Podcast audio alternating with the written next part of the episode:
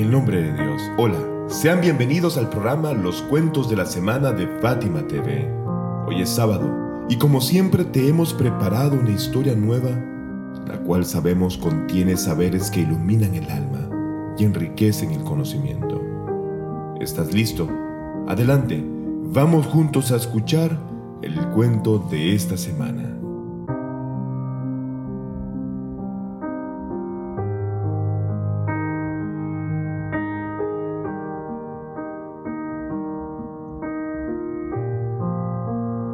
Criado coronado. Muhammad bin Walid Karmani relató una vez, llegué a donde se encontraba el imam al-Jawad, la paz de Dios sea con él, y en el patio posterior de la casa concurría una gran multitud, de entre la cual me abrí paso y seguido me dirigí hacia un viajero que ahí se encontraba y me senté junto a él, hasta que llegó el mediodía y nos levantamos para orar. Cuando terminamos la oración del mediodía, escuché una voz que venía desde mis espaldas y en ese instante volteé la cabeza y de repente vi al imam al-Jawad, la paz de Dios sea con él, justo detrás mío. En eso me acerqué a él y le besé la mano, siendo que enseguida el imam se sentó y me preguntó sobre la forma en que había llegado a ese lugar y luego dijo, di la última salutación del rezo. Contesté, oh imam, ofrezco mi vida por ti, he hecho la salutación. El imán, seguido entonces, repitió tres veces más la frase, di la última salutación del rezo. Entonces le dije al imán, oh imán, pues sí, de hecho ha ocurrido algo en mi corazón respecto a la validez de mi oración. Luego de decir esto, el honorable imam al-Jawad salam sonrió y volvió a repetir, entonces, recita la salutación de tu oración. Y así tal como él me lo ordenó, lo hice y luego dije, Oh Hijo del mensajero de Dios, vale, he llevado a cabo tu orden de hacer la salutación y a razón de esto ya me siento satisfecho. Así fue como esa duda que llevaba en mi corazón se disipó de tal manera que aunque otra vez intentara volver a dudar no podría. Al día siguiente, muy temprano, nuevamente me dirigí a donde se encontraba el imam el-Jawad salam. Esta vez no entré por la puerta en la que había entrado el día anterior, sino que entré por otra y me encontré frente a los jinetes y detrás de mí no había nadie que conociera. Tenía la esperanza de encontrar a alguien que me guiara hacia el imam al-Jawad. Sin embargo, no encontré a nadie hasta que la temperatura subió y sentí hambre. Pasé momentos muy difíciles al grado que, en que constantemente bebí agua para saciar esa sed y aminorar el hambre que sentía. En ese momento se me acercó un sirviente que llevaba una bandeja llena de alimentos variados y coloridos, y otro sirviente con una palangana y una jarra de agua, los cuales colocaron en el suelo frente a mí y dijeron, El imam al-Jawad salam nos ha ordenado que te sirviésemos de comer. Así que comí, y cuando aún todavía no había terminado, este honorable llegó y me puse de pie. En eso el imán ordenó que me sentara y continuara comiendo y así lo hice, cumpliendo con su petición. De inmediato el imán miró al sirviente que estaba allí y dijo, come con él, para que le sea agradable y no se sienta solo. Finalmente, quedé satisfecho y retiraron la bandeja. El sirviente fue a recoger lo que en el suelo había caído de la bandeja de comida, pero el imán le dijo, Detente. Mientras comes fuera de casa o en un desierto, cualquier comida que cae al suelo, déjala, aunque sea la pierna de una oveja. En cambio, mientras comes en la casa, si se cae algo del plato, recógelo. Luego el imam al-Jawad me dijo, haz tu pregunta. Yo tenía una duda referente al uso del almizcle, el cual es un perfume bastante lujoso, y quería saber si era permitido usar esa sustancia tan cara para todo creyente devoto. Así que pregunté al imán, Dios me sacrifique por ti, ¿qué opina respecto al almizcle? El imam al-Jawad salam contestó, mi padre, el imam Rida salam, ordenó que se le preparara el mezcle en un recipiente. Cuando Fazl ibn quien era el ministro del califa Ma'amun, personaje que perpetuó el martirio del imam Rida, en son de crítica escribió al imam Rida que la gente consideraba su solicitud de preparar al mezcle como un defecto. El imam Rida en respuesta aclaró, Oh Fazl, ¿no sabes que el profeta Yusuf o José, la paz de Dios sea con él, solía vestir hermosas ropas decoradas con oro y sentarse en sillas de oro? Y esas cosas no disminuyeron en nada su sabiduría. Y el profeta Suleimán o Salomón era igual.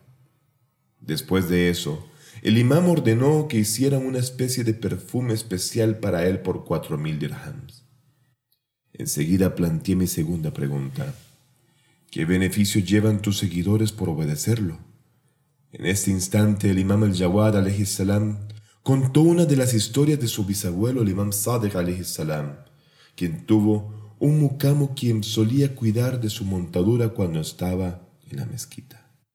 En una ocasión, cuando ese sirviente se encontraba sentado afuera de la mezquita con la mula del imam Sadiq, vio que venían algunos de sus amigos del Jorazán.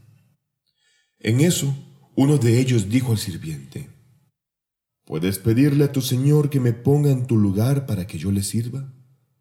A cambio de esto, te daré toda mi riqueza ya que cuento con una gran y diversa fortuna. Vete, y todos esos tesoros serán tuyos. Yo me quedo aquí en tu lugar. A lo que el mucamo respondió, le preguntaré al imam Sadek. En ese momento se dirigió a donde se encontraba el imam y dijo, ofrezco mi vida por ti. Conoces mi servicio y conoces el largo tiempo que he estado a tu servicio, imam. Dime, si Dios me envía algunos bienes, ¿Me lo impedirías? El imán dijo, te daré de lo mío para impedirte necesitar de los demás. Entonces le contó al imán Sadek lo que el hombre del Jorazán le había propuesto. Entonces el imán dijo, si has perdido interés en servirnos y ese hombre está interesado en nosotros, lo aceptaremos y te dejaremos ir. Cuando volvió para ser relevado del servicio del imán, ese honorable lo llamó y le dijo, Debido a tus grandes servicios, te doy un consejo, pero la elección de aceptarlo o no es tuya. Cuando llegue el día del juicio, el mensajero de Dios se encontrará suspendido de la luz de Dios.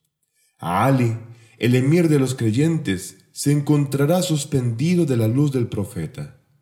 Y los imames se encontrarán suspendidos de la luz del príncipe de los creyentes Ali Nabi y nuestros shias, o seguidores, también se encontrarán suspendidos de nosotros.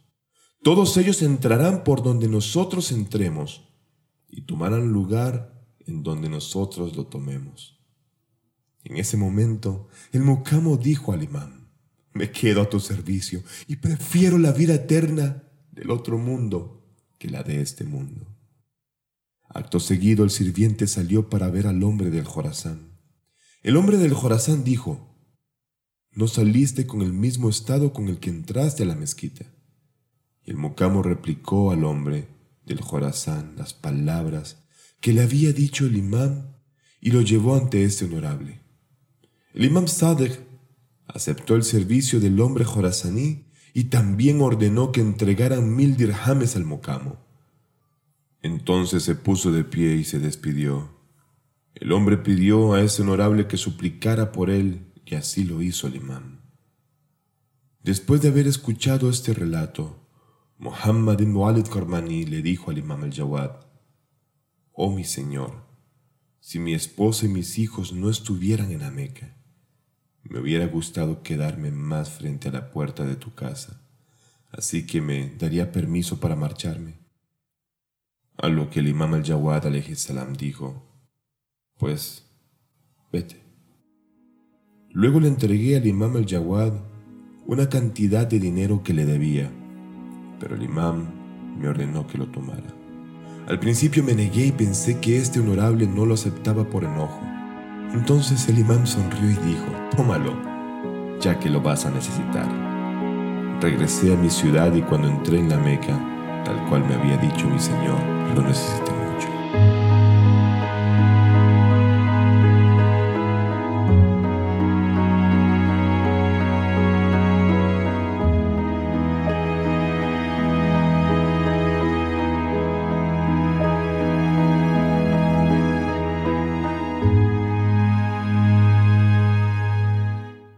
La tribu de los hijos de Israel, después de tener fe en el profeta Moisés, la paz de Dios sea con él, y tras la destrucción del faraón y sus tropas en el mar, se instalaron en el desierto y Dios hizo descender para ellos el maná y las codornices del paraíso, para que se alimentaran de ello.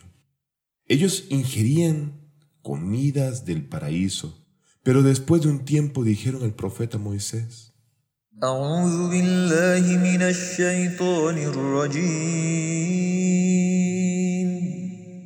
بسم الله الرحمن الرحيم. وإذ قلتم يا موسى لن نصبر على طعام واحد فادع لنا ربك. فادع لنا ربك يخرج لنا مما تنبت الأرض من بقلها وقثائها وفومها وعدسها وبصلها Oh Moisés, no soportamos comer siempre lo mismo. Ruega por nosotros a tu Señor para que haga salir para nosotros de lo que la tierra, algo de verduras, pepinos, ajos, lentejas y cebollas. Moisés les contestó, قال أتستبدلون الذي هو أدنى بالذي هو خير ¿Cambiaréis lo que es mejor por lo que es peor? El imam al-Hassan alayhi salam también en respuesta a la carta del Hassan al-Basri escribió como mencionaste en la carta, nosotros, la familia del profeta, poseemos un rango ante Dios y sus santos. Pero si nosotros fuéramos ante ti, tus compañeros, como has escrito en tu carta, no se adelantarían a nosotros, no se considerarían superiores a nosotros, ni nos reemplazarían con otros. Dios ha dado un ejemplo de ustedes en el Corán, ahí donde dice,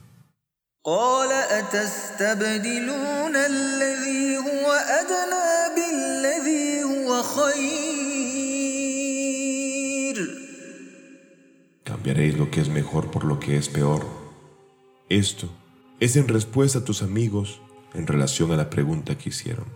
Y también se aplica a ustedes, que colocaron a otros en nuestro lugar. Querida audiencia, en resumen, asumir la wilaya o soberanía del Ahlul Bayt y servir a esta familia alabada es un gran tesoro incomparable e incambiable con cualquier cosa de este mundo. Hemos llegado al final del cuento de esta semana. Esperamos haya sido de beneficio para ti. Esperamos juntos de nuevo encontrarnos el próximo sábado con una nueva y fascinante historia cargada de saberes que iluminan el alma y de verdad enriquecen el conocimiento. No me voy sin antes rogar a Dios Todopoderoso te otorgue a ti y a tus seres queridos lo mejor de esta y de la otra vida. Por favor, cuídate y hasta pronto.